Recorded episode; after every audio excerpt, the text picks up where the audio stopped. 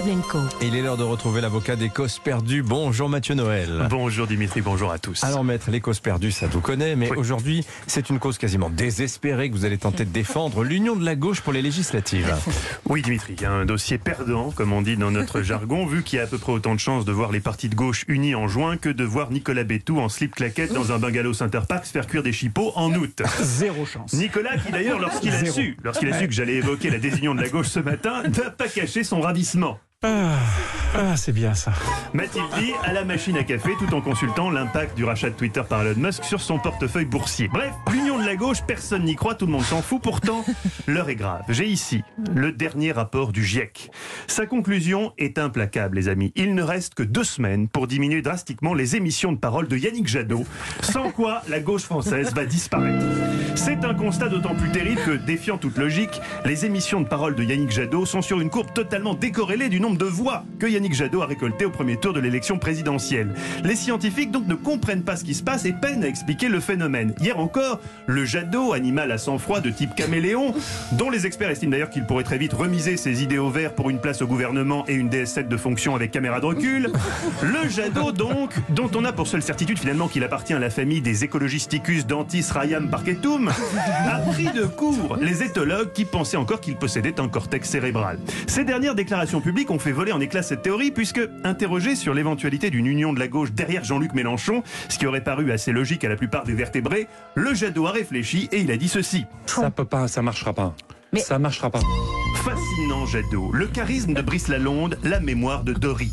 Qui est donc Oui, Qui est donc, si on résume, pour l'Union de la gauche, oui, mais pas derrière Jean-Luc Mélenchon, le type qui a fait 17% de plus que lui à la présidentielle. On va reprendre ensemble, Yannick.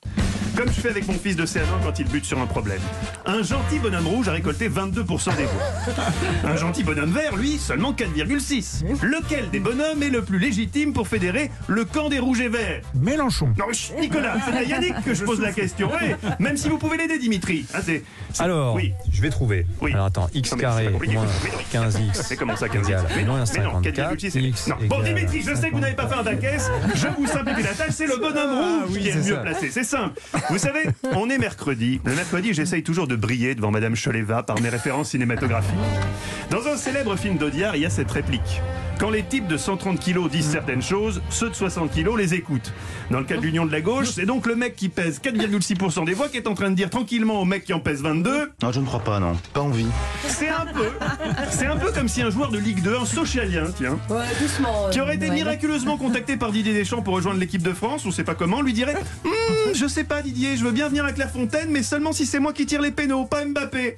Voilà à peu près l'attitude à date du Jadot. Alors, bon, bon, pas qu'on soit surpris, hein, ça fait longtemps qu'on sait que le Yannick Jadot est à l'écologie, ce que la pizza surgelée Buitoni est à la gastronomie italienne, mais là quand même ça va loin, puisqu'hier Yannick, non content de négliger les, les sages conseils d'Audiard, nous offrait également un remake du film culte Kramer contre Kramer, en nous proposant Jadot contre Jadot. Pourquoi en effet contredire les autres quand on peut se contredire soi-même?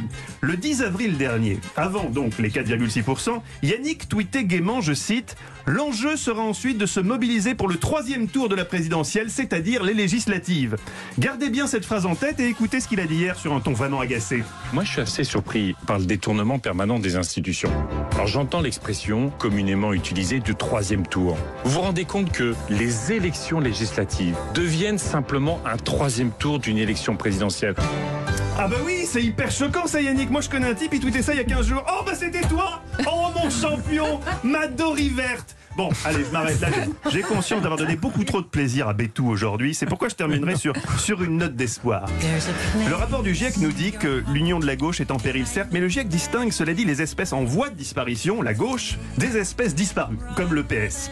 Une disparition qui a été définitivement actée hier quand Arthur Germain, le fils d'Anne Hidalgo, a déclaré ceci quand on lui a demandé s'il avait voté pour sa mère. Vous aviez voté au premier tour quand même? J'ai voté au premier Vous tour. avez voté. Anne Hidalgo, j'espère Euh, vous? alors non non non j'ai voté euh, pour Jean-Luc Mélenchon. Faites des gosses, disait. Ça, c'est vraiment le, clou dans le cercueil. Si un jour l'humour ça marche plus, faites éditorialiste politique. hein. Moi, je ferai Vous êtes aussi, oui. grandiose. Et pour ta gouverne Noël, il y a un joueur de Sochaux qui a joué au Barça. Jérémy Mathieu, je te dis ça. Mais euh, c'était quand comme ça ça C'était il y a pas longtemps. Oui, dans les années 90, ouais, il n'y a pas longtemps. Il n'y a pas longtemps à, à notre échelle, ma pauvre Anissa.